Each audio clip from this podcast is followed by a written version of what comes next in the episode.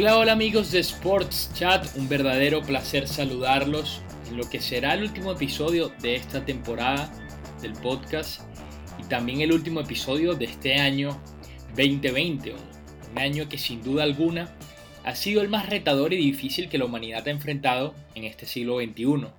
Yo creo que nunca nadie imaginó las consecuencias que esto iba a tener desde el punto de vista deportivo, imagínense, ligas canceladas, competiciones tan importantes como la Copa América, la Eurocopa, la Copa de Oro y los Juegos Olímpicos, aplazados hasta el próximo año, eso si la pandemia no nos lo permite. Y por supuesto, eh, lo más importante y la pérdida más fuerte que hemos tenido durante todo este año son las más de 1.700.000 vidas que al momento de grabar este podcast nos han dejado. A pesar de todo esto, encontramos la manera de que volvieran a haber goles, canastas, cuadrangulares, quizás de manera apresurada, no lo sé, pero lo cierto es que el deporte hizo que el resto del año fuera más ameno. Los días pasaron más rápido, los encierros fueron menos tortuosos y poco a poco, juntos como un equipo, hemos reinventado nuestra forma de trabajar, de saludar, de socializar, de vivir en esta nueva realidad como la hemos bautizado. Eso también yo creo que merece un aplauso, merece una felicitación para todos, para todos, porque a pesar de lo fatídico que fue este 2020, que nos ha dado más golpes que a Rocky Balboa en cualquier pelea de sus películas, pero también como el personaje interpretado por Sylvester Stallone, nos hemos puesto de pie y hemos peleado de vuelta.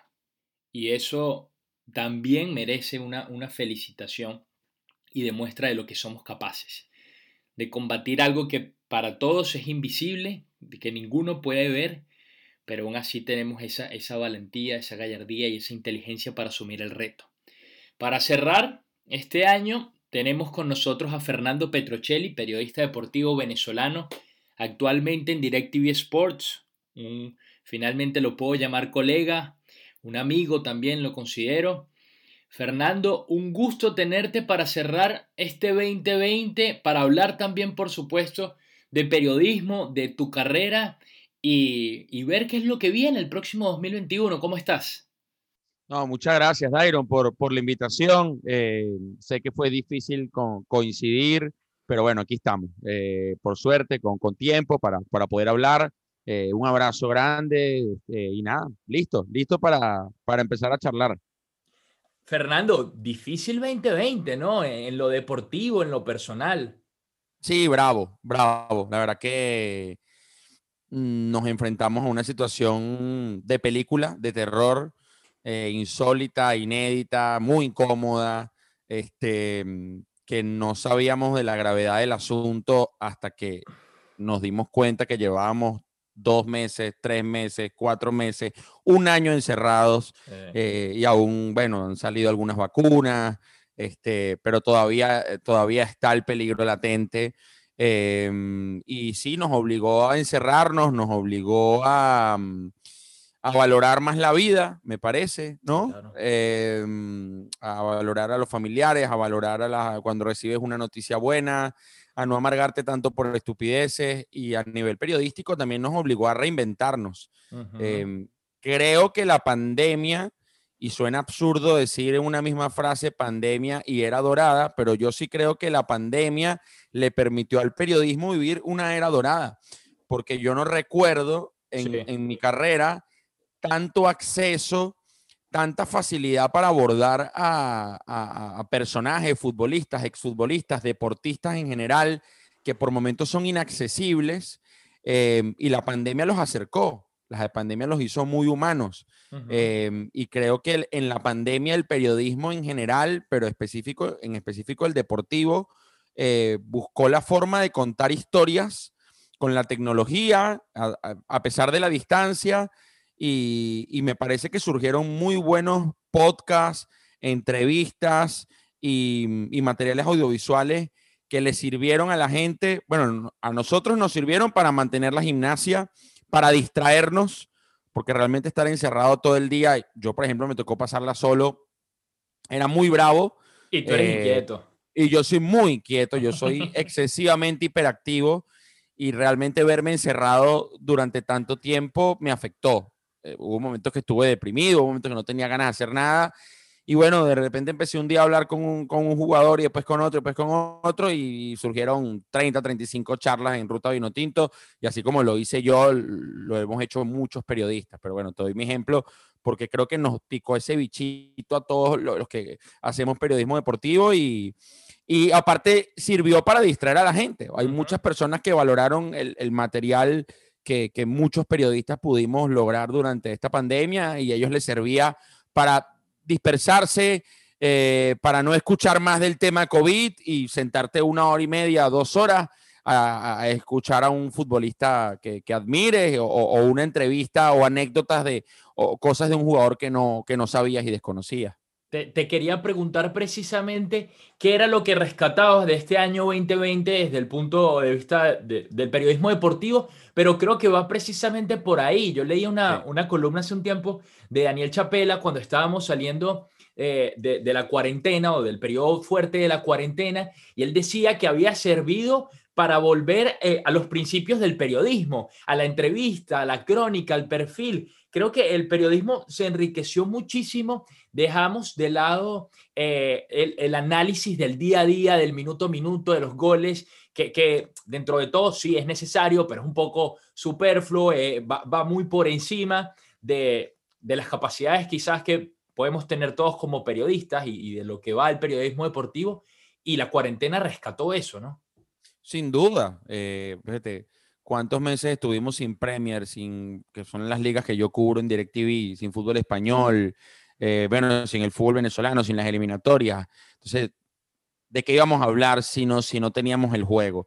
Y, bueno, por eso insisto, surgieron charlas, la verdad, espectaculares. Yo las disfruté. Yo cada vez que me sentaba a hablar con un ex vino tinto o con un vino tinto, eh, aparte, bueno, la mayoría conmigo tiene una muy buena relación y mucha confianza y surgían eh, conversaciones sin filtro realmente, sin, sin filtro. O sea, eran dos charlas entre, entre dos amigos. Por ejemplo, qué sé yo, Gabriel Sichero me contó su episodio en la cárcel. Yo nunca, yo sabía que él había estado en la cárcel, pero él nunca lo había divulgado, nunca lo había hecho público, un tema muy delicado, pero obviamente con el tiempo él ya lo superó y le sirvió de catarsis también. Eh, así que. El Turbo te contó lo del Southampton, que no el Turbo, el Turbo me contó lo de, lo de que estuvo muy cerca de, ir a Inglaterra. No, yo, yo no tenía ni idea. Eh, yo se lo pregunté porque, a ver, con el perfil de futbolista, yo seguí su carrera, incluso manejé su página web en algún momento. Eh, viví esa etapa de la selección con mucha intensidad y con mucha emoción, porque eran mis primeros años como periodista. Pues la tiré a ver y resulta que, mira, eh, tuvo, tipo, tipo tuvo una oferta para ir al Sunderland de Inglaterra. Y así mucho. Bueno, el pájaro era lo que contó, imagínate, de, la, de, la, Copa América en el proceso San Vicente, que se, se largó a hablar, pues sin ningún tipo de freno y yo tampoco lo iba a frenar. Este, yo simplemente le, le lancé un disparador porque yo cubrí esa era y, y tenía algunas, algunas dudas o algunas inquietudes al respecto. Así que para mí era el momento más alegre del día. Te soy sincero, eh, pautar una nota y saber que con Rubén Morán hablamos dos horas y media, con el zurdo. Eh, entonces, yo la verdad que lo, que lo disfruté enormemente y, a raíz de los comentarios de la gente también veía que valía la pena pues lo que, lo que estábamos haciendo. Oye, y de las cosas duras que dejó el año y, y, y a ver, paralelo a la pandemia, no por, no por ella, no, no por ella, sino paralelo, fue muerte, el fallecimiento de grandes deportistas de la historia, como Kobe Bryant, como Paolo Rossi, como Diego Armando Maradona, que por lo menos para ti eh, creo que, a ver, tiene un, un, significado especial por el hecho de que vives en Argentina, lo viviste de cerca, y también es el genio del primer mundial que pudiste ver en tu vida, si lo recuerdas, el de México 86 con tu papá y estabas muy pequeño, pero el de Italia 90 sí que te tocó. Y, y, ya, y ya Maradona, pues en ese momento Maradona hizo desastres en ese mundial también. Sí, un año rarísimo. Me acuerdo que Kobe muere un domingo eh, finales de enero, yo estaba en mi cuarto a punto de salir a jugar Parecía un fake news. Y yo lo, exactamente, cuando, cuando yo reviso el Twitter, digo, no, esto tiene que ser un fake news. Y empecé desesperado a buscar, a buscar, y me quedé en shock. Me quedé en shock, o sea, me quedé en shock. No fui a jugar tenis, cancelé, me quedé dos horas acostado en la cama diciendo, no puede ser esto. Eh, yo tengo la, la, camisa de Kobe Bryant, o sea, era uno de mis deportistas favoritos.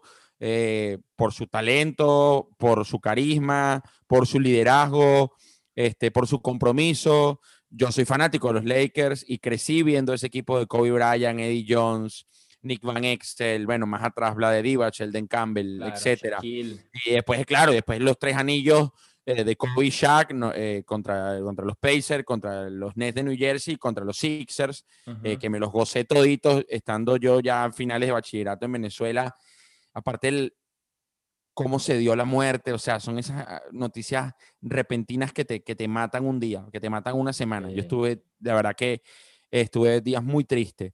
Eh, lo, de, lo de Maradona lo viví muy de cerca, pues porque estaba aquí em, y, recordar el hecho de que las personas desde los apartamentos empezaron a gritar, a llorar, no, Dieguito, no puede ser. Eh, yo sabía que había una admiración una, o sea, que había mucha idolatría hacia Diego, pero eh, es una devoción lo que siente el pueblo argentino por Maradona. No solamente por el Maradona futbolista, yo creo que el paquete Maradona es lo que lo convierte en un personaje digno de estudio, digno de estudio sociológico. Eh, yo creo que los argentinos se sentían representados y defendidos por Maradona. La segunda, defendidos por Maradona, no solo en una cancha, eh, en cada declaración, este, en cada eh, aparición pública. O sea, Argentina era, era Maradona y Maradona era Argentina. Es cierto, un personaje hiperpolémico y, y obviamente en Venezuela hay un, eh, un rechazo muy marcado por sus preferencias políticas, pero yo no voy a ser tan mezquino, ¿verdad? O tan ridículo perdón, pero me parece que es una ridiculez y no apartar al Maradona futbolista. Y yo quiero hablar del Maradona futbolista, porque si no, entonces no pudiéramos eh, admirar a pintores o actores porque tienen X ideología política o porque siguen a tal personaje. Este, Diego Maradona es uno de los personajes más interesantes que ha dado el deporte mundial eh, y un tipo eh, leyendo aquí mucho y escuchando entrevistas, un tipo que era muy cercano con sus amigos. O sea, un tipo que, más allá de la droga que, él mismo reconoce que lo, que lo destrozó, eh, era un tipo uh, muy cercano y muy pendiente de los suyos, muy generoso. Eh, o sea, que tenía un gran corazón. Este, y, y, uno escucha esas anécdotas y dice, oye, la verdad que el tipo o sea, podía tener muchos defectos, evidentemente los tenía, pero en el fondo, en el fondo al parecer era, e, era, e, era un buen tipo, era un buen tipo que lo sobrepasó el hecho de ser Maradona. O sea, yo veo las imágenes del documental llegando a la cancha de Nápoles y tener a 3.000 personas rodeándote, o sea, no, no debió ser fácil ser Maradona, especialmente de dónde vino él, de, de, de Fiorito, de, un, de un barrio, eh, siendo el, casi el sostén de su familia, pero eh, la verdad que fue impactante observar a personas aquí en la autopista lanzándose a la carroza fúnebre solo para tocarla, para estar cerca, la cantidad de personas que asistieron a Casa Rosada, al velorio, eh, una devoción. Eh, y obviamente yo lo pude corroborar con, con el hecho de estar aquí y recibir esa noticia tan impactante. Tan impactante, pero que uno sabía que estaba en cualquier momento por, llegar, especialmente en esa última. Una persona que había esquivado la muerte. De él. Exactamente, exactamente. Muchas veces en Uruguay, en Punta del Este, una vez, como lo cuenta su, su ex representante Guillermo Coppola, mil. En el último mundial de, de, Rusia también se complicó después de un partido.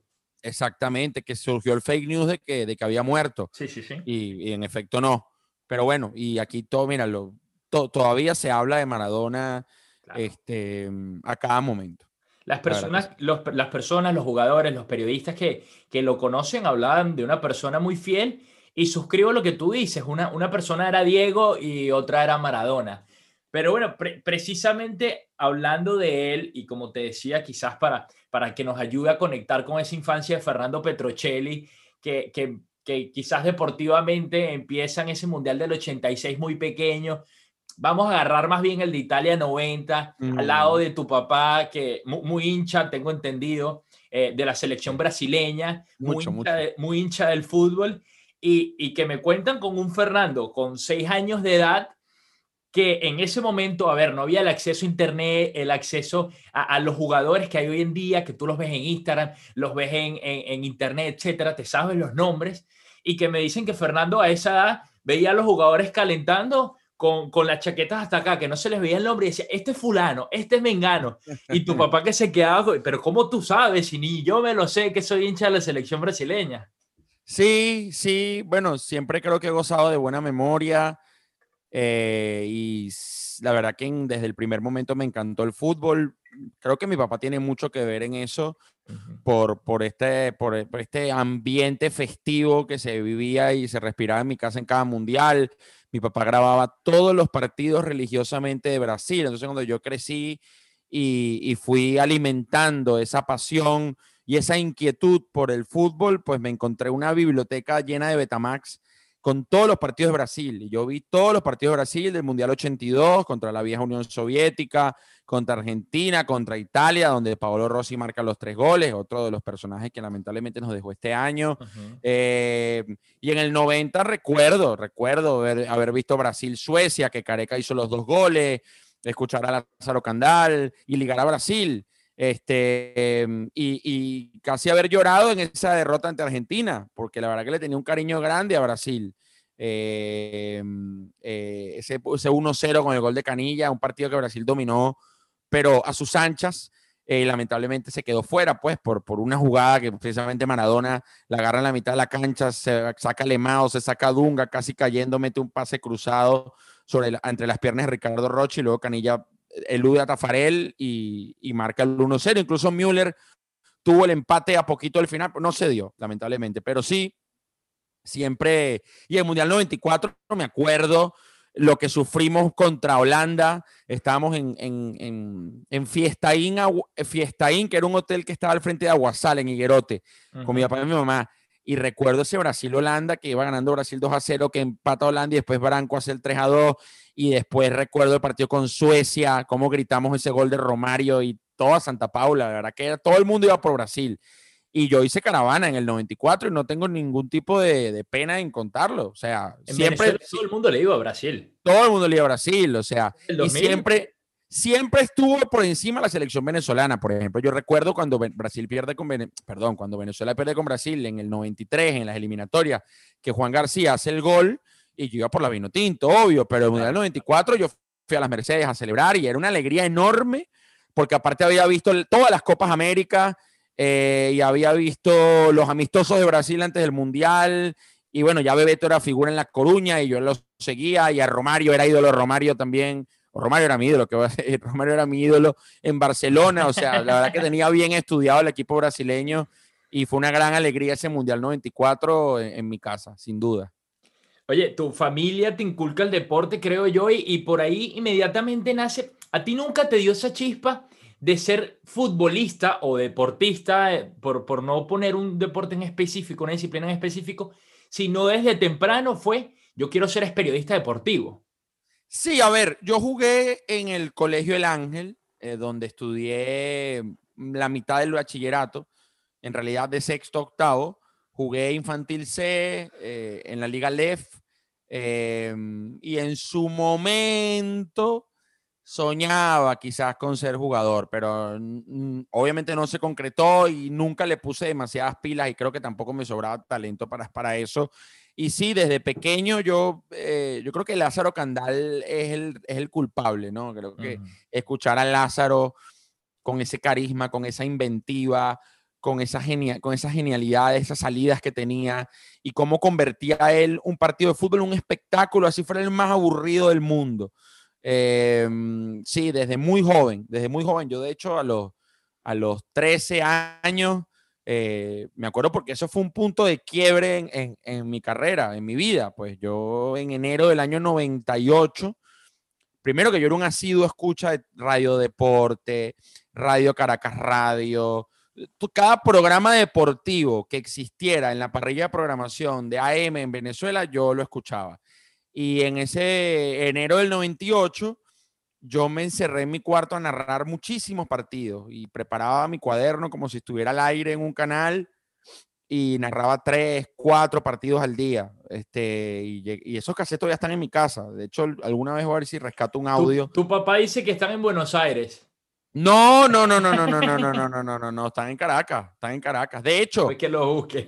No, no, no, no, están en Caracas. Pasa que él no quiere agarrar y, y, y, meterse a buscar en la caja y ese poco de polvo, menos ahorita con todo este tema. Este, pero, pero yo en, cuando vuelva a Venezuela me gustaría quizás sentarme un momento y, tratar de rescatar alguna que otra cinta este, y subir un fragmento en Instagram. Creo que estaría lindo. Eh, ya yo ahí tenía muy claro lo que quería hacer, muy claro. Quizás no el hecho de quiero ser comunicador social. No, no, quiero ser narrador. Quiero estar en televisión eh, cubriendo fútbol. Este, ahí, ahí lo decidí. Ahí lo decidí. Gracias a Dios encontré la vocación muy temprano. Eh, le, pasa a personas que incluso estudian una carrera y a mitad de esa carrera es que se dan cuenta que están aburridos, que no les gusta, que simplemente están allí por presiones familiares o porque el promedio no les dio para, para, para elegir otra carrera, otro camino. y después es que... 16, y después, 17 años una edad temprana para decidir. Muy, sí, para decidir. Sí, ya yo, no, y eso fue 13, 14, o sea, ya yo a los 15, ya yo, ya yo había averiguado que la carrera que debía estudiar para poder incursionar en el periodismo deportivo era comunicación social. Así que yo hice mi, mi, quinto año ya claro de, de, de lo que quería.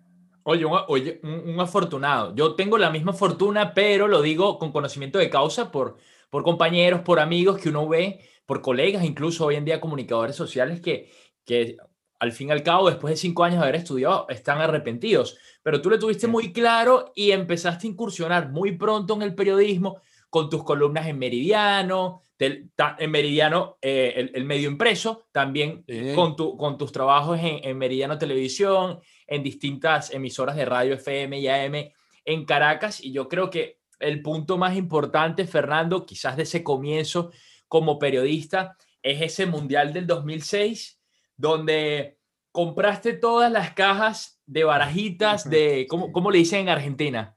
Eh, figuritas. De figuritas, del álbum del Mundial. Agarraste el kiosco de Santa Paula para ti vendiste barajitas y con ayuda también de tus papás porque te pagaron el roaming del teléfono, ayuda económica y demás. Sí, sí, sí, es verdad. Para Alemania sin acreditación alguna. Sí, mira, ya yo tenía en el 2006, tenía tres años en el, sí, tres años en el periodismo y, y ya por lo menos en el mundo del periodismo deportivo venezolano era más o menos conocido porque viajaba con la selección, porque trabajé en la Federación Venezolana de Fútbol porque ya tenía mi columna en Meridiano que de a poquito iba haciendo ruido. Bueno, porque siempre creo que tuve esa irreverencia y esa frontalidad eh, para contar las cosas sin filtro. Quizás, eh, no, quizás, eh, a ver, quizás hoy no escribiría las cosas que redacté en su momento porque no entendí eh, el medio y la magnitud y el impacto que podía generar una, columna mía. La verdad que yo no entendía que estaba escribiendo para Meridiano. O sea, sí sabía que estaba escribiendo para Meridiano, pero creo que a veces no me medía. No digo desde, lo, desde las ideas, sino a veces desde los términos. Creo que a veces fui, fui hiriente con algún que otro. A, veces fui, o varias veces fui hiriente con algún, o muy burlón con algún que otro jugador o algún que otro entrenador. Y de hecho, hoy lo reconozco y no, no, no me la han cobrado porque pasó mucho tiempo, pero por ejemplo, yo recuerdo a Osvaldo, a Osvaldo Vizcarrondo, recuerdo haberle dicho jugador que parece un jugador de infantil C, o es un jugador muy limitado.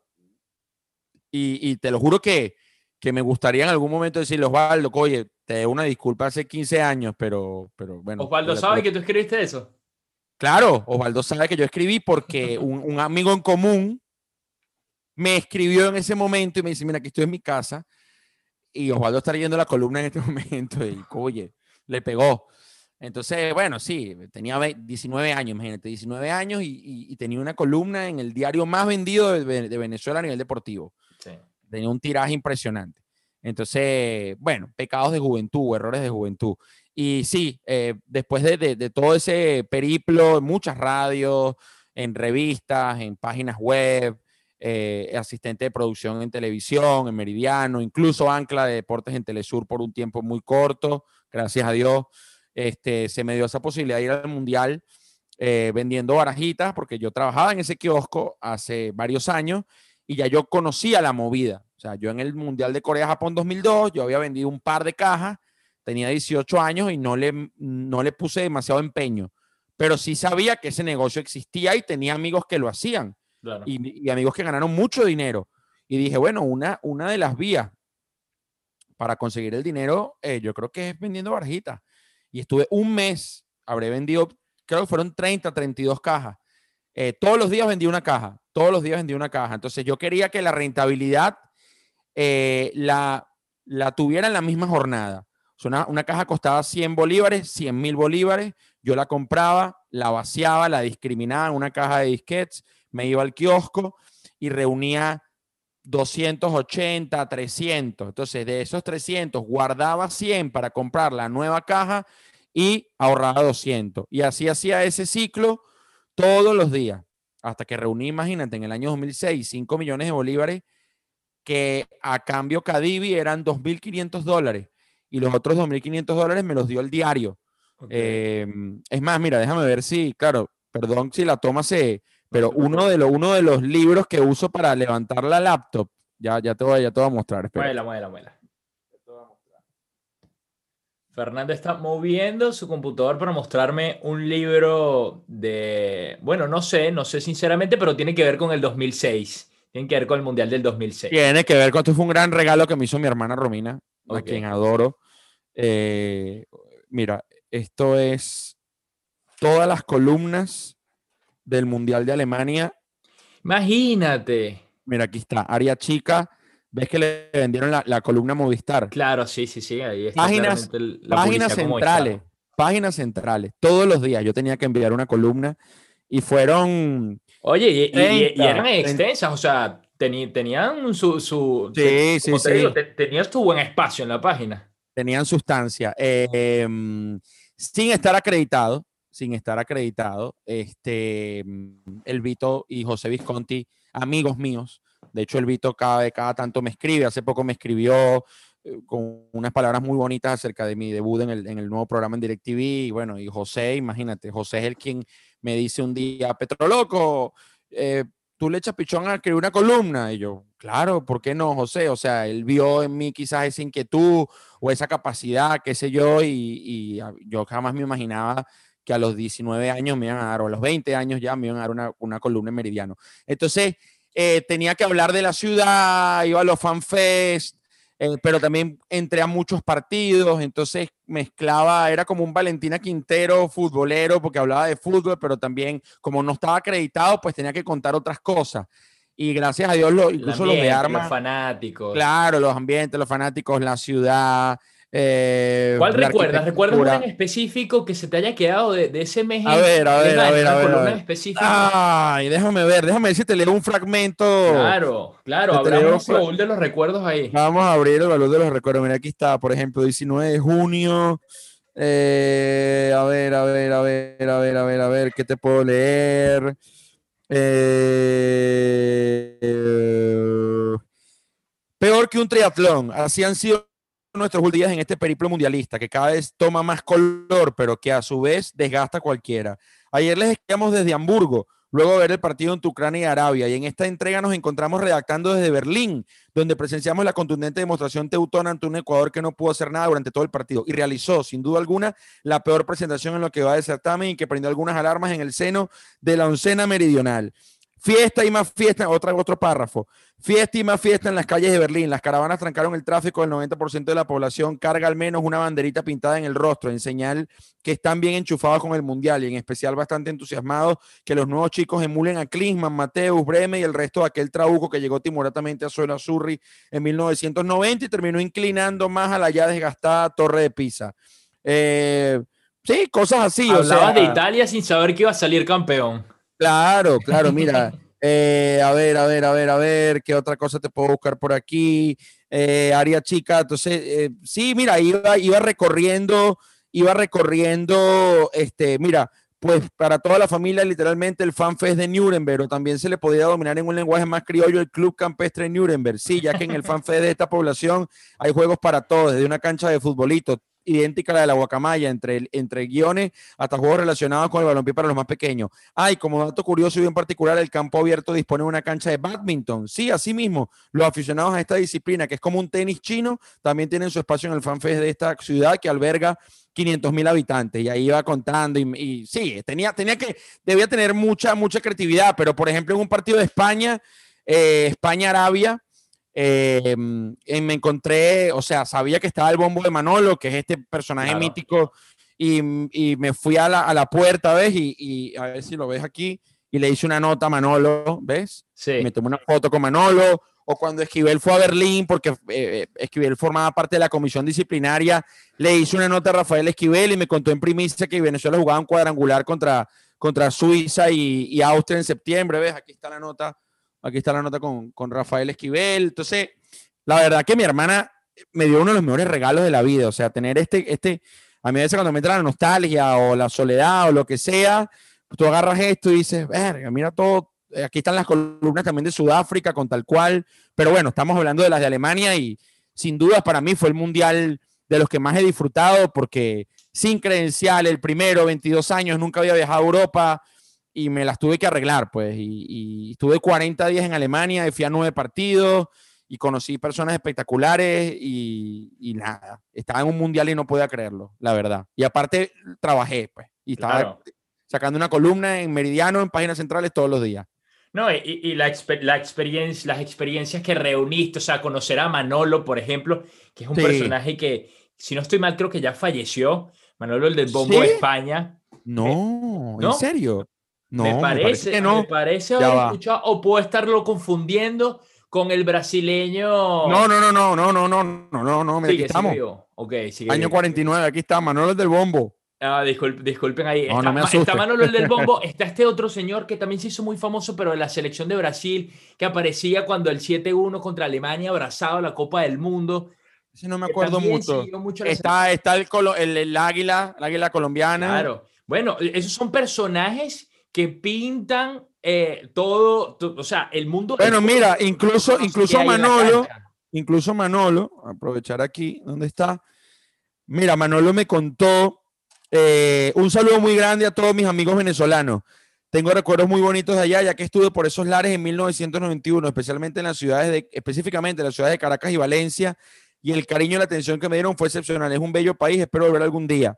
Eh, o sea, él había ido, no me acuerdo a qué, un sudamericano, no me acuerdo a qué, pero sí, hablamos con él y la verdad, un tipo muy cercano, que todo el mundo le pedía fotos y después, bueno, yo esperé y le dije, oye, Manuel, mira, me gustaría hacerte una nota y, nada, excelente. Entonces era un mundial que viví, barra periodista, barra fanático, pero la verdad que fue una experiencia de la mejor de mi vida. Pero esa, esa perspectiva que le aportaste en su momento al diario Meridiano, a ver, era relativamente, no sé si común decirlo, en, su momento, que el periodista no fuera solamente a cubrir lo que pasaba en el rectángulo de juego, sino lo que pasaba alrededor, con los fanáticos, en los fanfest, con, con la gente. De eso se trata el periodismo, precisamente, ir a la calle. Y te quería preguntar, ¿qué, ¿qué, recuerdas o cómo ha cambiado el periodismo desde ese 2006 hasta ahorita? ¿O cómo lo has percibido tú?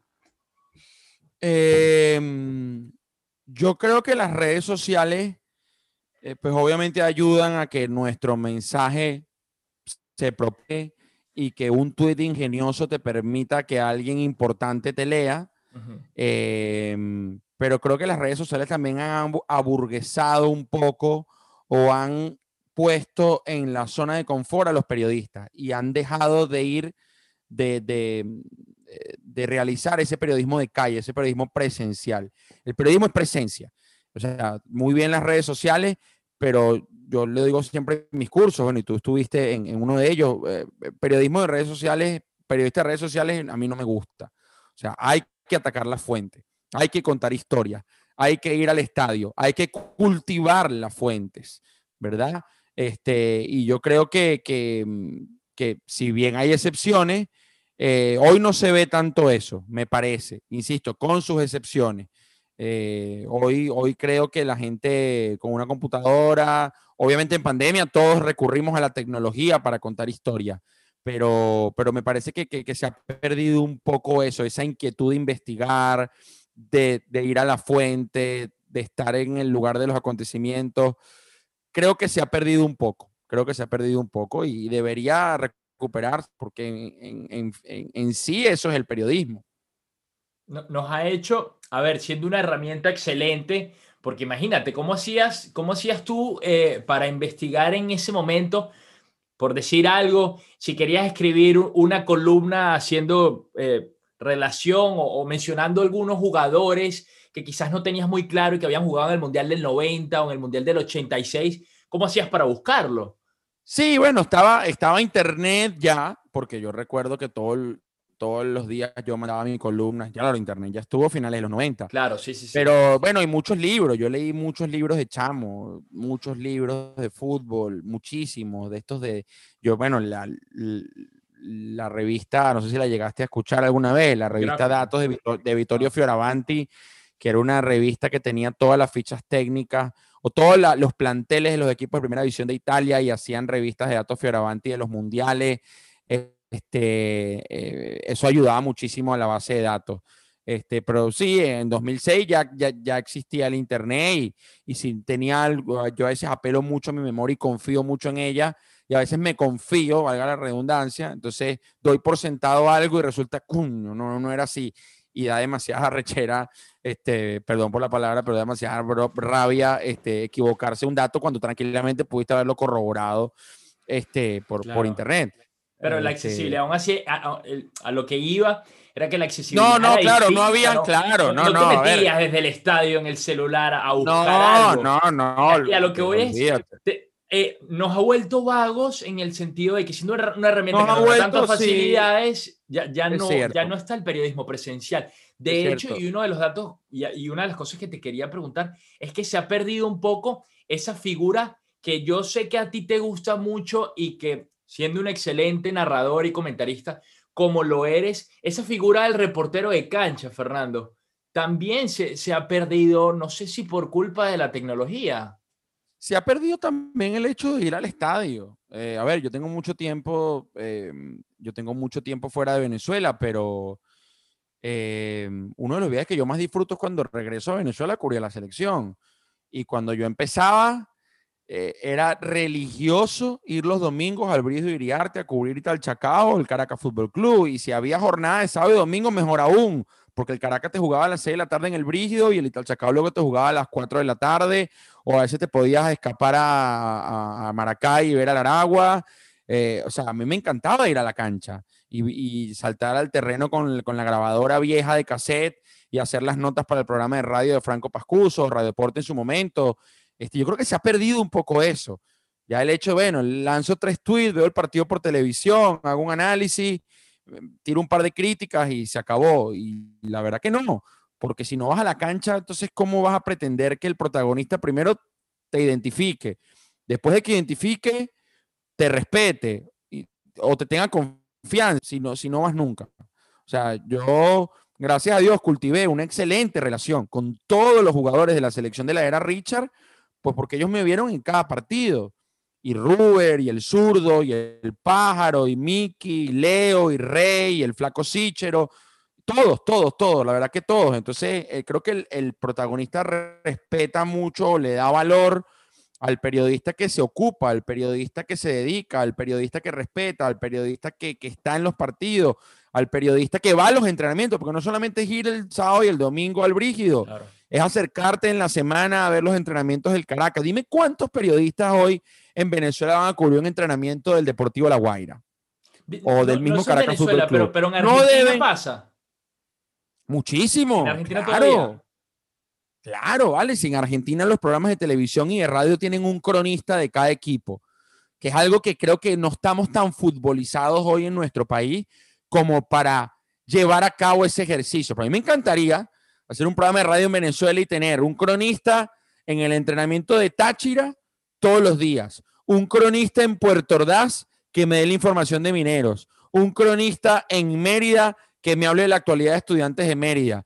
Tres, cuatro personas en Caracas que me cuenten lo que sucede con, el, con Caracas, con el Deportivo La Guaira. Bueno, han cambiado tantos equipos ya que se me olvidan. El Esport ya no existe, con Metropolitano, con Atlético Venezuela. Eh, uno en Valera, uno en Barinas. Sería espectacular, pero creo que no es un producto hoy potable y un producto atractivo y tampoco está la capacidad, porque ¿qué le vas a ofrecer todo ese poco echamo? Claro. O sea, van a trabajar de gratis, pero en Venezuela no ha habido un programa así. Y aquí abundan, en Colombia, este, eso es periodismo. Este, nosotros nos tratamos de acercar en Conexión Goleadora, teníamos algún que otro corresponsal, pero un seguimiento así permanente, diario de cada equipo, no, no lo hay. No lo hay. Y estoy convencido que vas a un entrenamiento del Deportivo La Guaira y no hay más de cinco periodistas. No los hay, no los hay, no los hay. No es una crítica, es simplemente una reflexión. O sea, yo creo que eh, si tú quieres ser periodista deportivo y quieres cubrir el fútbol venezolano, pues debes atacarlo, debes conocerlo, debes sumergirte en el fútbol venezolano. Por eso te va a permitir conocer un sinfín de personas que luego van a ser fuentes, que luego van a ser eh, personajes que te van a dar primicias, que, que, luego van a ser personajes que te van a dar, sí, vale, quédate conmigo después del entrenamiento, damos una nota de 20, 30 minutos. Este, bueno, eso es lo que yo y lo que muchos de mi generación hicimos en su momento.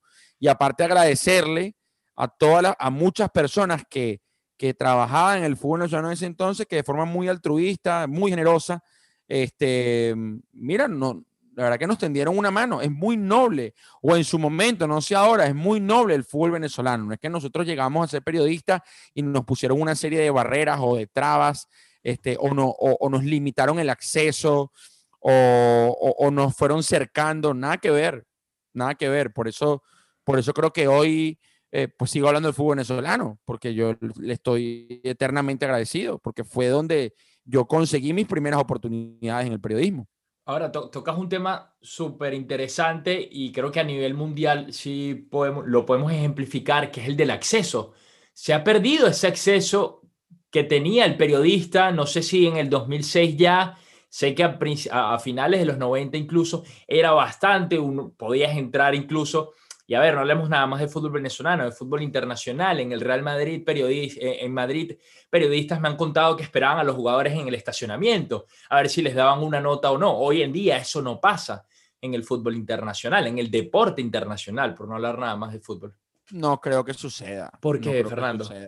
Y bueno, porque... ¿Ha sido culpa de los periodistas que, que, nos hayan limitado tanto el acceso? Primero, no, preguntarte, ¿sientes tú que te han limitado el acceso con respecto a cómo a como era antes.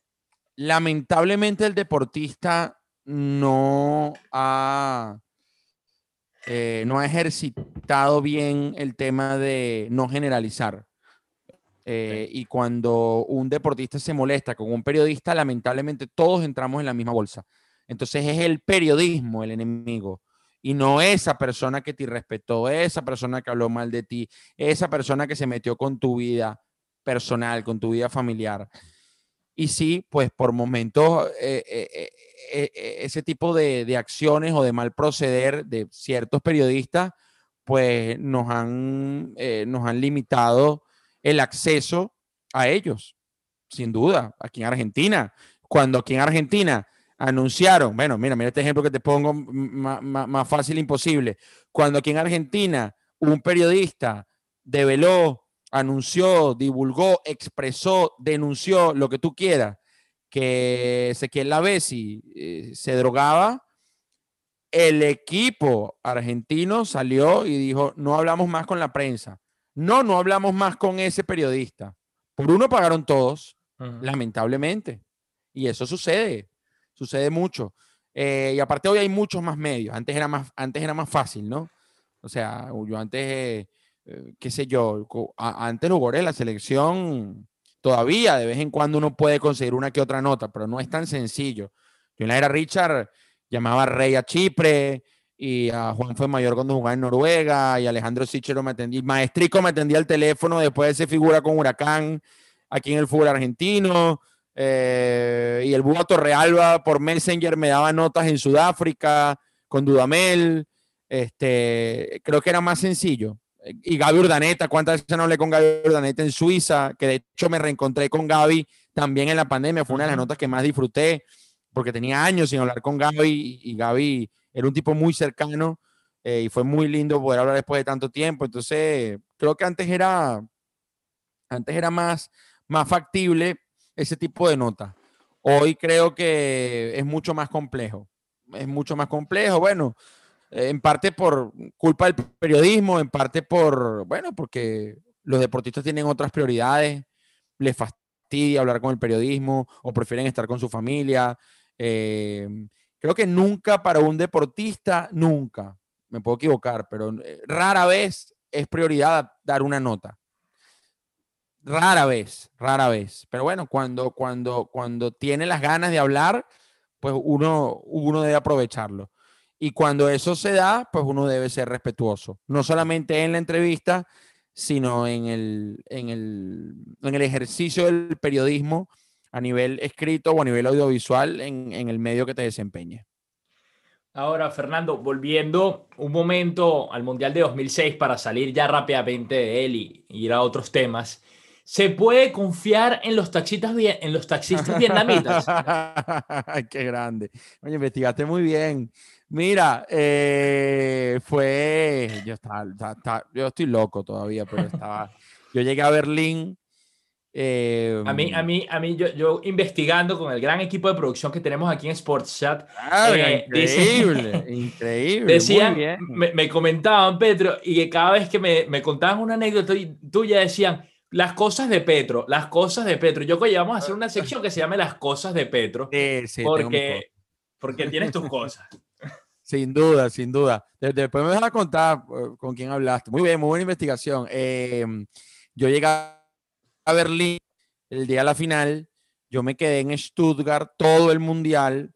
Eh, me quedé incluso, imagínate, yo dormí una semana en casa de una venezolana llamada Ivonne, que estaba casada con un inglés, que ese inglés yo lo conocí en la puerta del estadio. Bueno, yo escribí eso por, en Instagram, en un TBT ese inglés lo conocí en la puerta del estadio de Stuttgart el día que aterricé en Alemania cuando jugaba en Inglaterra-Paraguay. Y hablando con él, eh, yo le preguntaba cómo llegué. Eso era, eso era Frankfurt, el estadio de Frankfurt, jugaba en Inglaterra-Paraguay. Entonces yo le pregunté cómo hacía para llegar a Stuttgart, porque yo nunca, no sabía dónde tomar el tren, era en el mismo aeropuerto, en Hauptbahnhof.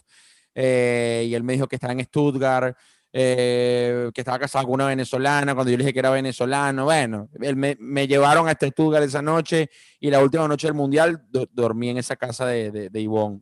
Eh, bueno, llegué a Berlín con la ilusión de poder conseguir una entrada revendida. Estaba muy cansado, fíjate, yo todos los días hacía una ciudad, por ejemplo, yo estaba en Stuttgart y recuerdo que vi Francia-Suiza en el estadio, pagué... Eh, la entrada se la compré a un familiar de William Gallas porque me senté al lado de ellos. O sea, me la vendió un directivo de, de Francia. la selección francesa. Y, está, y estaba al lado de la mamá de Trezeguet, que me dijo, le dije, señora, ¿le puedo hacer una nota? Si el nene entra, sí. Y el nene no jugó y no me dio la nota a la señora. Pero bueno, no importa.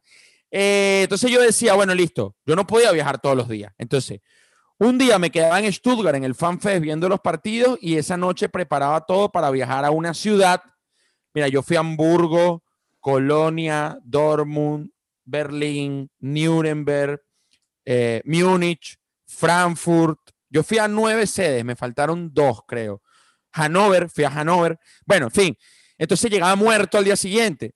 Obviamente viajaba con la ilusión de ir al estadio. En algunos, por ejemplo, Holanda, Portugal, los octavos de final en Nuremberg, compré la entrada ahí el mismo día. Tuve suerte. Partidazo. Pero partidazo 1-0, gol de Maniche, que yo no recordaba que hubo tantas patadas y tantas tarjetas amarillas y expulsiones. me acordaba de y todo. Bueno, imagínate, yo, yo no me acordaba de eso. Yo subí una foto en un TBT, eso que yo subo, hablando de ese partido, y la gente, ¿cómo no te vas a acordar que ese fue el día de las patadas y tal? Yo me acordaba del gol de Maniche, que yo iba por Holanda y que, bueno, estuvo muy cerca de empatar. Entonces, eh, el día del tercer y cuarto puesto estaba en Stuttgart viendo el partido entre Alemania y Portugal, que ganó Alemania 3 a 1, y dije, bueno, me voy a Berlín temprano. La final era a las 9 de la noche. Dije, bueno, agarro el tren. Eh, el viaje a Berlín era el más largo, eran seis horas. a Múnich eran dos horas, a Nuremberg eran dos, a Colonia eran cuatro, a Dortmund eran tres y media. Bueno, agarró el tren de las 10 de la mañana, llegó a Berlín a las 3 de la tarde. ¿Cuál era mi plan cuando iba a una ciudad? irme temprano, recorrerla y acercarme a la puerta del estadio dos, tres horas antes del partido. Y bueno, meterme en un cyber, escribir la columna, ir, ir testeando, ir anotando qué, de qué puedo escribir, etcétera. Bueno, ese día estaba, llegué muerto a casa de esta señora y me fui a Berlín a la una de la tarde. Llegué a Berlín a las siete y media. Los lockers de... Me fui con todo el equipaje porque mi vuelo salía de Berlín hacia, hacia, hacia Venezuela. Berlín-Madrid, Madrid-Caracas. O sea, tuve que cargar con las tres maletas. Ya yo me despedía de Stuttgart. Coño, llegué a la estación de metro y de tren y estaban todos los lockers ocupados tenía que ir al Hotel Bogotá, me acuerdo. Entonces yo decía, mierda, mientras voy al Hotel Bogotá con ese tráfico, dejo las maletas, hago el check-in, no me va a dar tiempo. Entonces agarré un taxista en plena estación de tren afuera y le dije, usted me puede llevar este equipaje al Hotel Bogotá en la calle tal y le pagué la carrera y el tipo me dice, eh, you know, eh, you never, eh, you should never trust in a Vietnam cab driver in Berlín. Y yo, verga, este me va a robar.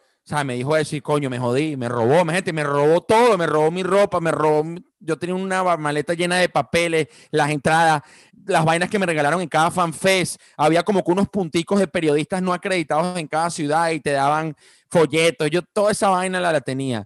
Y entonces llamaba a Ivonne, Ivonne, puedes llamar al hotel, hasta que finalmente, no, sí, llegó tu equipaje.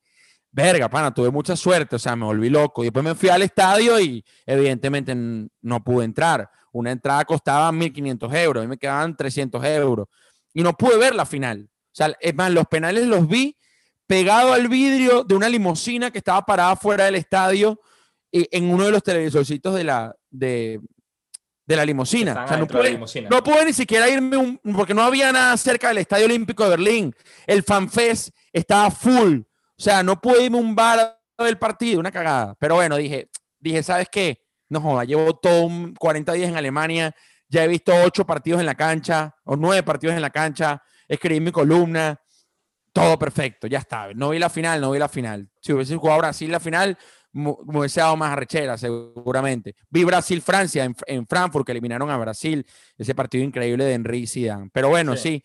este, una de esas locuras que gracias a Dios el taxista no, no, no me quiso robar. Sí, entonces sí se puede confiar, por lo menos en ese taxista vietnamita. En el 2006 sí, no sé ahora. en el 2006 sí. Oye, y todo eso, es que tú cuentas todo eso y tú dices un periodista de 28, 30 años, pero tenías 22 en ese momento. 22 años, sí, sí, sí. recién cumplido. Imagínate, una cantidad de experiencias que acumulaste que, a ver, luego te sirvieron, obviamente. Están los Juegos Olímpicos de Sudáfrica, eh, los, el Mundial de Sudáfrica 2010, disculpa, sí, eh, sí. que también muy importante para ti porque fue el primero con DirecTV Sports, pero creo que Londres 2012, los Juegos Olímpicos, esto sí, eh, son la siguiente gran experiencia como periodista que tienes después de, esa primera del 2006. Un antes y un después también en mi carrera en DirecTV. Eh, fue fantástico. Yo me preparé mucho, eh, quería destacar, quería destacar en buena lead, no pisándole la cabeza a nadie, ni haciendo lobby con productores, ¿sabes? Ni jalando bola a nadie, no, no, yo quería destacar con mi trabajo, en silencio, pero demostrando que sí podía estar a la altura de un evento para el cual el canal había invertido muchísimo y se había preparado pues con, bastante antelación.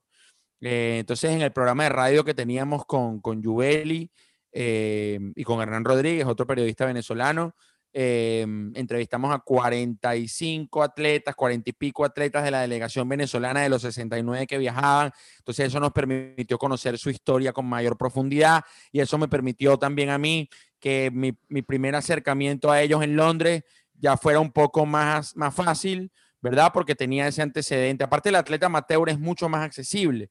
Porque la verdad, el atleta amateur, mm, salvo que sea Yulimar Rojas o Antonio Díaz o Limardo después de Londres, Limardo antes de Londres, ¿cuántas entrevistas habrá dado? 10 en el año, 15. Entonces, dice, Fernando Palomo, bueno, y, Rubén Limardo lo confirma, que Rubén Limardo se gana el oro y se va en metro hasta el hotel. Sí, señor, con el oro, con el oro en el Con la medalla de oro guindada. Yo no pude hacer ese trayecto con él porque tenía que ir eh, al canal, eh, hacer el noticiero con Milena, eh, con, el cansancio. Yo estuve en esa jornada de, de esgrima desde las 9 de la mañana combate a combate. La pedí, pedí esa pauta. O sea, yo estuve allí porque lo pedí porque a mí me asignaron, eh, que fue un privilegio, obviamente, formar parte de un grupo donde estaba Barsky, Panchi Blavia, eh, Soledad Carreza, Pablo Viola, éramos muy pocos los que hacíamos seis horas de transmisión de lo que llamábamos el mix, que era deporte, deporte, deporte, puras transmisiones, pues con énfasis en los atletas sudamericanos. Y a, a, mí me pusieron un día de backup, porque creo que Juan Pablo tenía otra actividad, no recuerdo qué, o no había llegado el vuelo, no me acuerdo lo que sucedió. Y les gustó muchísimo lo que hice y me dijeron, bueno, mira, me, me encantó, a partir de ahora vas a estar todos los días. Entonces yo estaba feliz por eso, pero como tú dices, como tú conoces mi inquietud, dije, bueno, pero ya va, yo no voy a estar seis horas eh, cubriendo atletas por un monitor y estoy en Londres y no voy a cubrir los Juegos Olímpicos, o sea, no voy a ir a ver a, a, presenciar competencias de venezolanos y todo lo que me preparé. Entonces yo negociaba con el canal. Un día te hago las seis horas, pero un día, me, por ejemplo, yo conseguí permiso para cubrir voleibol de playa con Igor Villafaña y, y, y, no, Jesús Villafaña y Igor Hernández, la dupla venezolana. Que imagínate, la cancha de voleibol de playa era detrás del Palacio de Buckingham. Oh, espectacular. Y perdieron. Y venían muy bien. Ellos habían ganado los últimos, las últimas Copas del Mundo y, llegaron muy bien a Londres y lamentablemente perdieron. Después pedí permiso para cubrir a Luis Liendo en la lucha, que era el número uno del mundo, eliminado en primera ronda.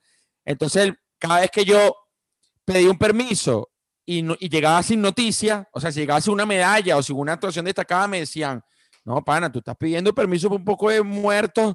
No, no, no, no. Yo le dije, no, no, pero déjame chance para la esgrima y lo, tuve una semana antes, el miércoles primero de agosto es la esgrima. Es la esgrima, la esgrima tenemos chance. No, Pedro, qué esgrima. Y iba todos los días a, donde, porque ya me había ganado esa confianza, para donde el productor general. Recuérdate la esgrima. Y lo martillé, la esgrima, hasta que llegó el día de la esgrima. Y bueno, Limardo ganó el primer combate y Silvio ganó el primer combate. Y Rubén ganó el segundo combate y Silvio ganó el segundo combate. Y los dos fueron a cuarto de final. O sea, estaban a un combate de ir a semifinales. Y Silvio empezó perdiendo su combate. Eran todos en simultáneo, las cuatro pedanas en simultáneo. Y Rubén iba, y yo veía ahí el, marcador de Silvio y volteaba para el de Rubén y decía, coño, 12-9 iba perdiendo Rubén con Paolo Pizzo, el italiano. Y Silvio iba perdiendo 14 a 4, o sea, ya estaba listo. Y de repente me enfoqué en el combate de Rubén y Rubén 12-10. 12-11, 12-12, 13-12, 14-12, 15-12. Me voy corriendo, no había live view, no había 3G. Entonces, cada vez que terminaba un combate de Rubén, a mí me llamaban de un telefonito que me dieron, de esos eh, casi análogos, eh, pero que tenían buena señal. Íbamos con Fernando Petruccelli, que está en la zona mixta, y yo entrevistaba a Rubén por teléfono y, y, salía por teléfono. Entonces, cuando terminó el combate de cuarto de final, me fui al IBC, a nuestros estudios, a llevar el cassette sea, llevar la cinta de las entrevistas que había hecho, la última, el cuarto de final, y el, el trato era, ok, yo te libero en la mañana, pero me haces el mix de la tarde. Entonces yo iba en el metro, yo dije, verga, ya va.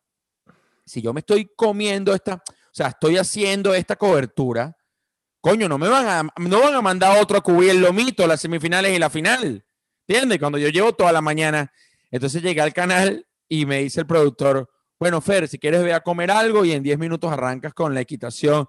Y yo lo veo así, sabía que me estaba jodiendo, pero tampoco estaba tan seguro. Y me dijo, dale, anda, y todos me aplaudieron cuando llegué con, con, con la cinta. No, no, impresionante. Y después me fui a cubrir la semifinal y la final.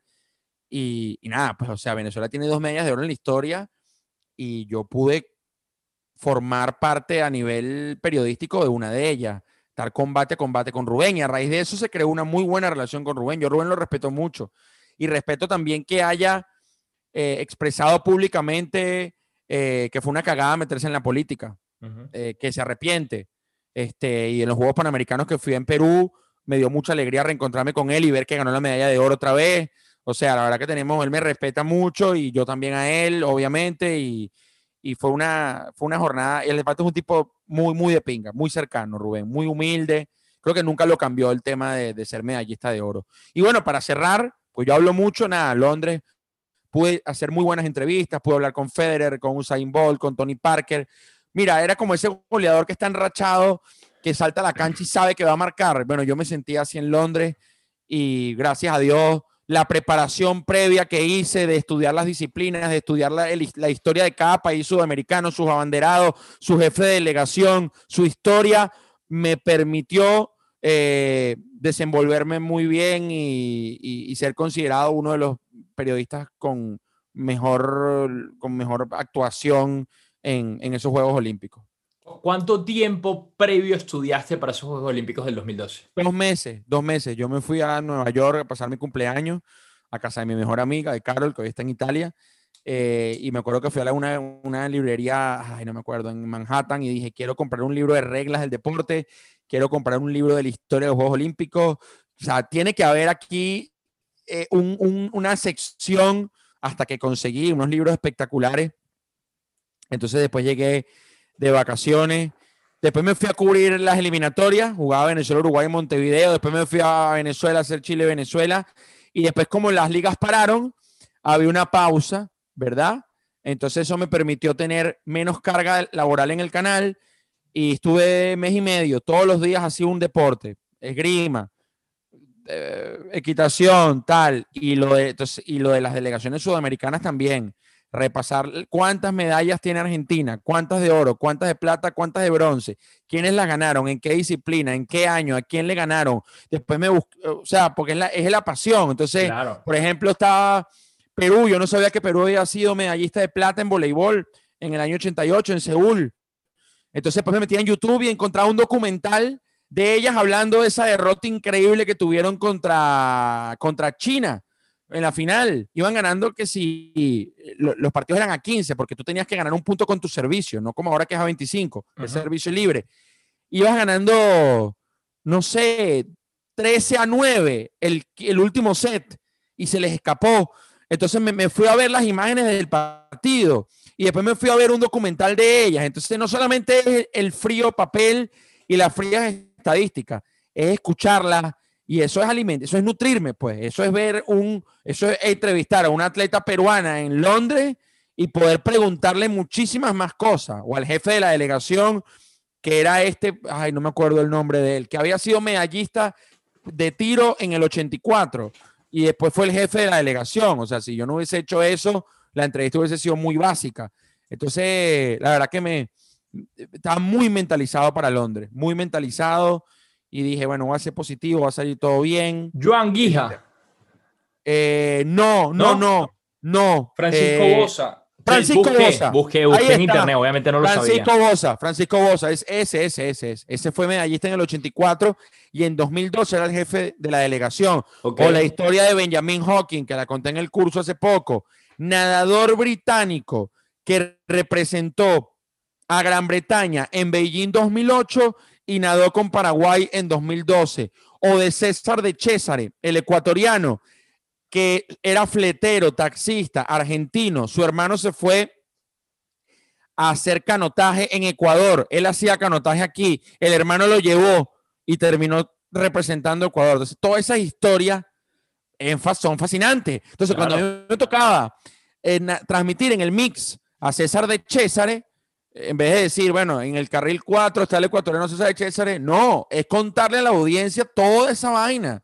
El taxista César de César. ¿Por qué? Bueno, ya les vamos a contar. Pa, pa, pa, pa, pa. Entonces, nada, la verdad que el deporte amateur, todos los deportistas tienen una historia, todo ser humano tiene una historia, tiene un trasfondo, tiene, tiene modelos a seguir, tuvo vicisitudes, tuvo éxitos, tuvo complicaciones, en fin, tuvo inspiraciones, pero el atleta amateur la verdad que es, muy sabroso, eh, es muy gratificante poder repasar todo, toda su carrera. Fernando, ¿te gustan estos nuevos medios? Cam cambiando un poco de tema, quizás un poco brusco, pero no tanto a la vez, porque hablabas tú ahorita de que tenías que ir a la al, al, encuentro de Rubén Limardo, tenías que grabar eh, la entrevista por teléfono, por un teléfono, obviamente no un smartphone ni nada, ni nada por el estilo. Un no, no, no, me sacaban, me sacaban al aire, o sea, como un programa de radio. Por me llamaban y me sacaban al aire. Ponían seguramente una foto de Limardo ahí.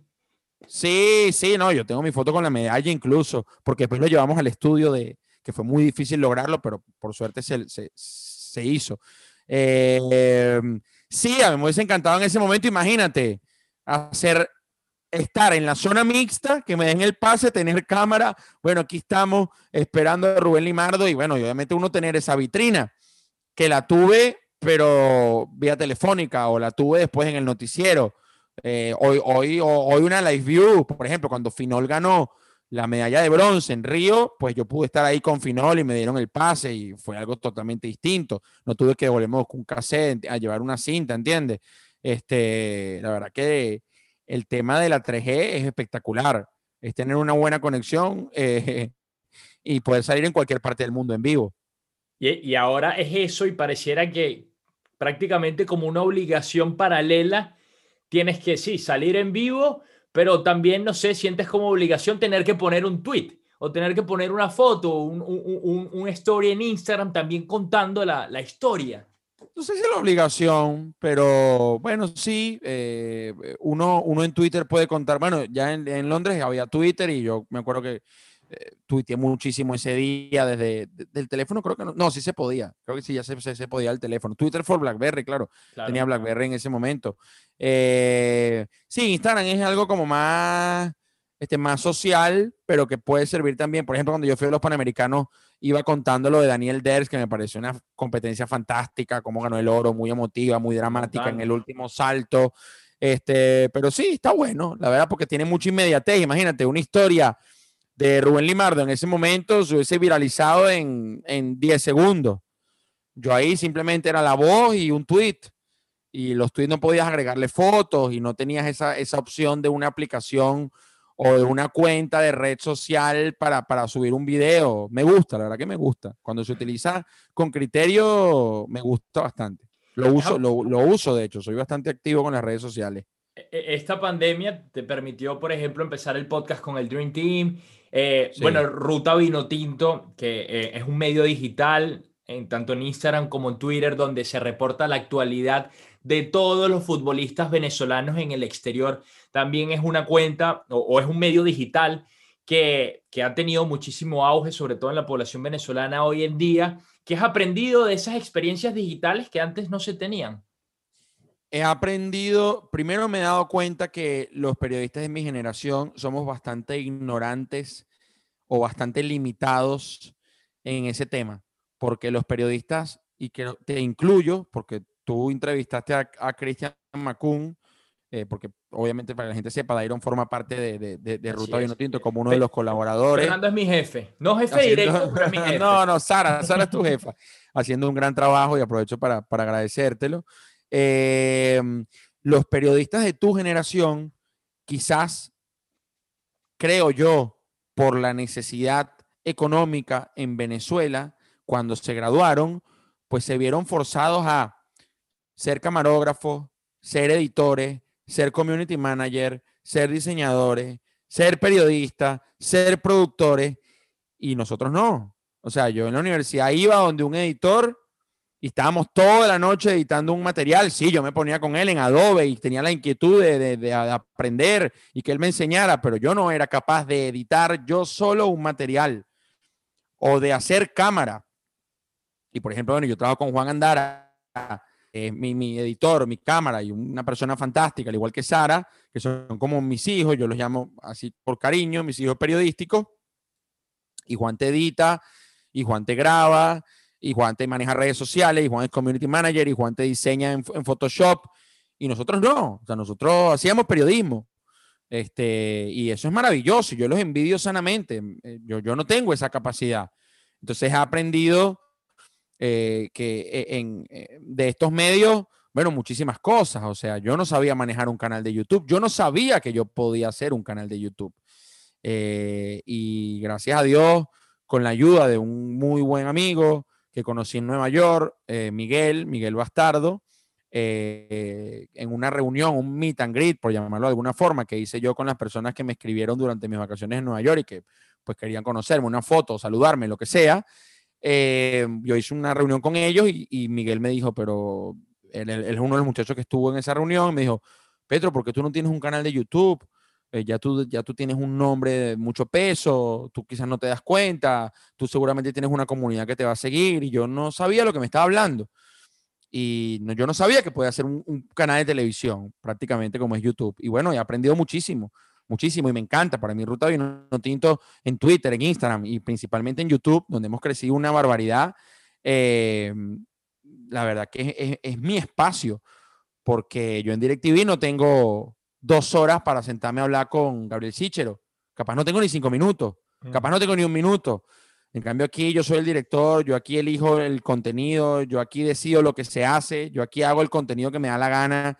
Entonces, la verdad que lo disfruto enormemente y he aprendido de tecnología y todavía tengo muchísimas cosas por aprender. Por ejemplo, ahorita Twitch está de moda y yo no tengo ni idea de Twitch. Quizás, quizás más adelante tenga que ponerle un poco de empeño a eso y, y, abrir un canal o, qué sé yo, o hacer algo por ahí, pero hoy no me siento en la capacidad, ni tampoco tengo el tiempo. Este, pero no, sin duda he aprendido muchísimo de las nuevas generaciones.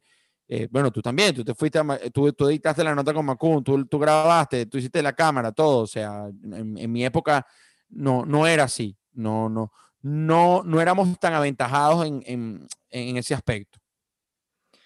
Fernando, teniendo en cuenta todo lo que, lo que acabamos de hablar, todas las experiencias buenas que has tenido, positivas, Mundial de 2006, y eso que no contamos todas, porque podíamos ir a Sudáfrica, Londres 2012, ya luego eh, Brasil 2014, eh, Río de Janeiro 2019, Rusia 2018. ¿Por qué dicen que eres una persona muy pesimista? Porque lo soy. Porque lo soy. ¿Y por qué lo eres, teniendo en cuenta todo eso? Porque mm, como que es un mecanismo de defensa, ¿sabes? Eh, no ilusionarme con una buena noticia o no dar por sentado un hecho para que después el golpe no sea tan fuerte.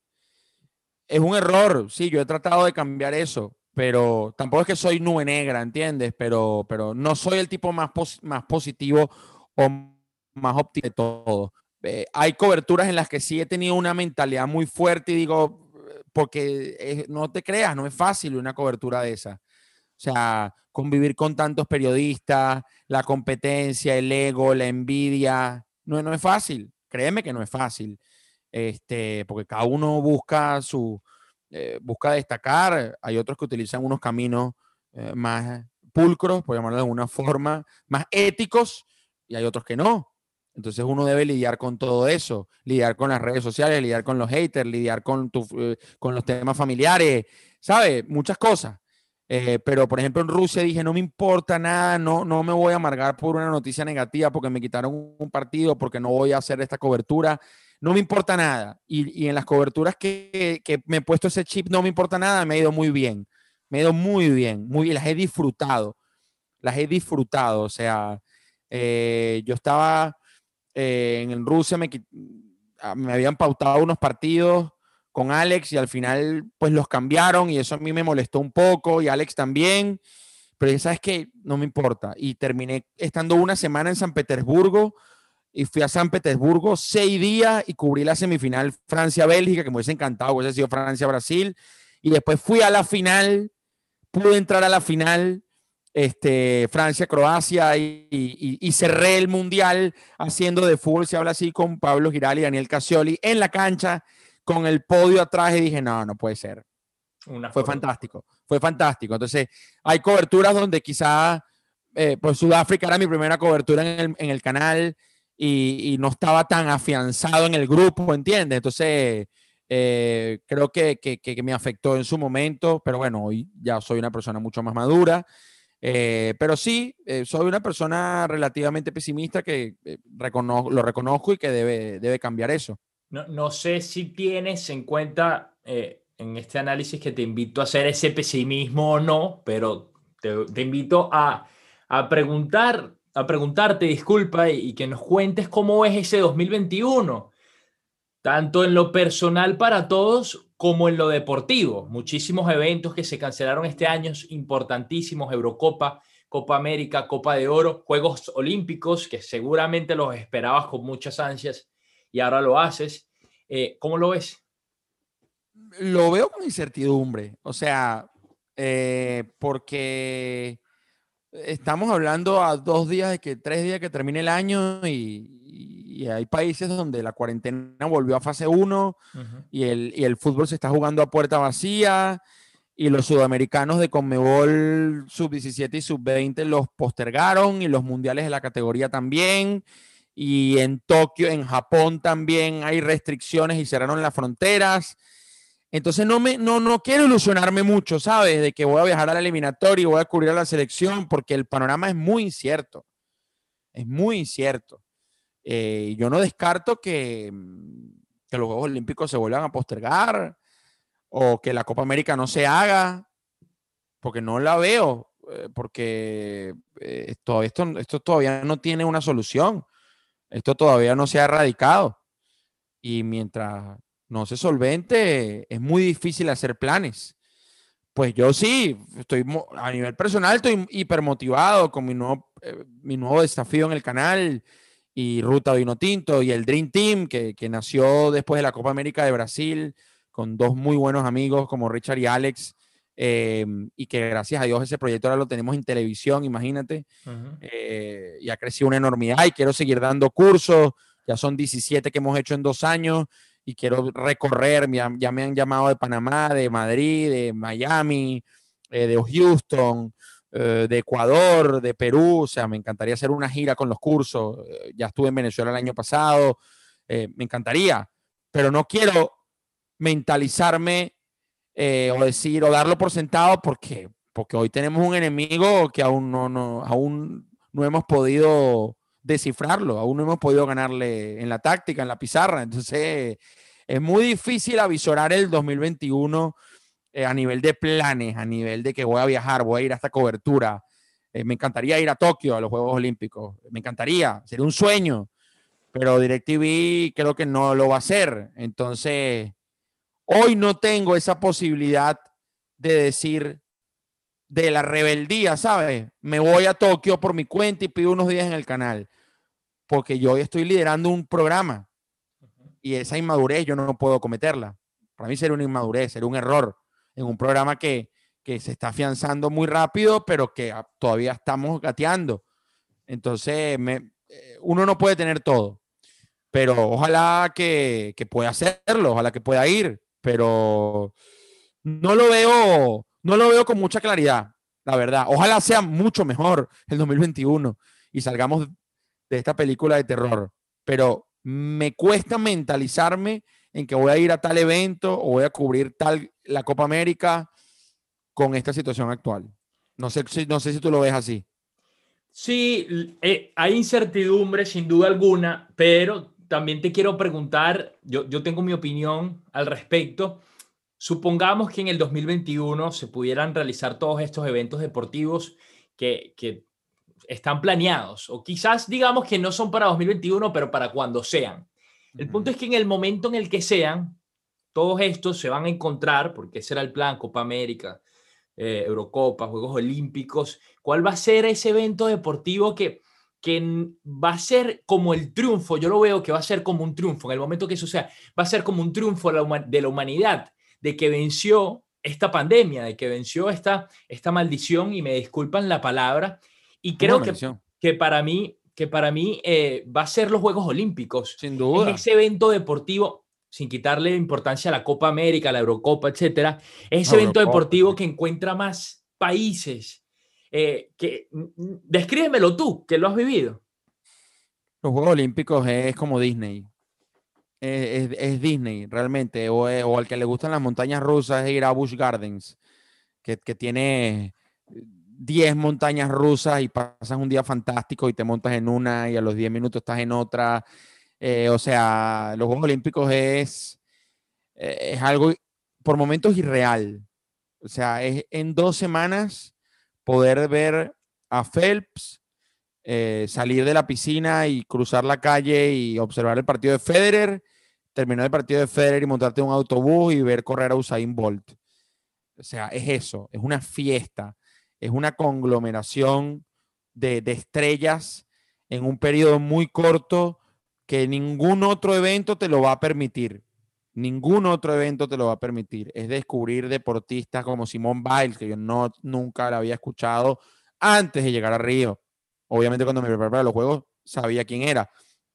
Y ver a esa gimnasta que aparte la pude entrevistar en Río, este, aparte es, es conocer a periodistas de tantos países, es ponerte la, la, la camiseta con objetividad, pero ligar con mucha pasión una medallita de Venezuela, un diploma olímpico, una actuación de, de, un atleta nuestro. Es una fiesta mundial. La verdad que yo soy futbolero, obviamente, a morir, pero no pensé que los Juegos Olímpicos me iban a enamorar tanto y, la verdad que eh, obviamente un mundial de fútbol con Venezuela es algo distinto, pero un Juego Olímpico un Juego Olímpico es algo muy, muy especial y casi te lo pongo a la par de un Mundial de Fútbol. O cuidado un poquito más arriba. Bueno, con esa fiesta, o esperando esa fiesta, ojalá en verano del 2021, cerramos esta última edición de Sports Chat con Fernando Petrocelli, en la que hablamos de su carrera, también de lo que pasó un poco durante este año y, y de lo que pasará en el próximo 2021. Fernando, los mejores deseos para ti y para tu familia de cara a lo que se viene. Mucha salud y el micrófono de Sports Chat es tuyo para lo que quieras decirle a, los que nos escuchan. Bueno, Dairo, un abrazo. Primero, gracias por, este, por, por, el espacio, eh, por esta charla que salió bien, bien sabrosa. Eh, todo el éxito del mundo. Eh, gracias. Gracias por, por, por el trabajo eh, tan, tan esmerado que has hecho en, Ruta Vino Tinto. Eh, ojalá que puedas seguir creciendo allá en, Estados Unidos. Tienes a, un gran compañero un amigo como Pablo García, que, fue mi comentarista en Ruta Vino Tinto y que, y que, y que estoy seguro que, que, te va a ayudar mucho en tu crecimiento, como te ayudó Juan Felipe, imagínate, en, Colombia. Eh, y a todos, nada, feliz Navidad, feliz año. Ojalá que principalmente valoren en, este cierre de año que si, si, tienen la posibilidad de estar con sus familiares, valoren eso, porque este año se nos ha ido mucha gente, seres queridos, esta enfermedad de mierda eh, nos ha dejado vacíos, nos ha dejado tristes, nos ha hecho despertarnos con noticias muy lamentables y, y también nos, nos, nos ha obligado a respetar esta enfermedad. No la subestimemos por nada del mundo porque tiene un poder eh, inconmensurable, lamentablemente. Así que si están con su familia y, pueden darse un abrazo de feliz año o un codo, eh, yo creo que eso es, eso es más que suficiente. Y todo el éxito del mundo. Bueno, y nada, los invito a seguirme en mis redes, en Ruta Vino Tinto, en el Dream Team y los que tienen DirecTV, pues también los esperamos en el juego, eh, programa que, estoy moderando de lunes a viernes, donde hablamos especialmente del fútbol sudamericano y, y nos metemos en el análisis del juego, que es realmente lo que, lo, que más nos importa. Así que un abrazo muy grande. Un abrazo para ti también, querido Fernando. Muchas gracias. Y un abrazo también, un codo para todos ustedes que nos acompañaron durante esta primera temporada de Sports Chat. En el próximo 2021 volveremos con la segunda temporada que va a venir recargada, que va a venir eh, con novedades en el podcast, en el audio, con, más cariño, siempre tratando de ser cada día mejores. Los invito a que me escriban por, mis redes sociales, arroba Dairon S, tanto en Instagram como en Twitter, que me cuenten eh, qué les pareció esta primera temporada, qué les gustaría que se mejorara, a quiénes les gustaría que tuviéramos en, en, el, podcast y lo tendremos muy en cuenta. También está el canal de YouTube, Dairon Quiroz. Ahí van a encontrar eh, todos los episodios de esta temporada ejemplo, el de hoy de Fernando Petrocelli también lo van a poder encontrar para que vean lo que él nos mostraba en la cámara, los artículos, el álbum, etcétera. No se pierdan ninguno de los detalles de las expresiones y de, lo que nos contaron nuestros invitados. Un placer como siempre haber compartido con ustedes, que hayan considerado que este espacio es, es digno de entretenimiento y de información. Cuídense mucho, un feliz año 2021 para todos y nos volveremos a escuchar. Chao, chao.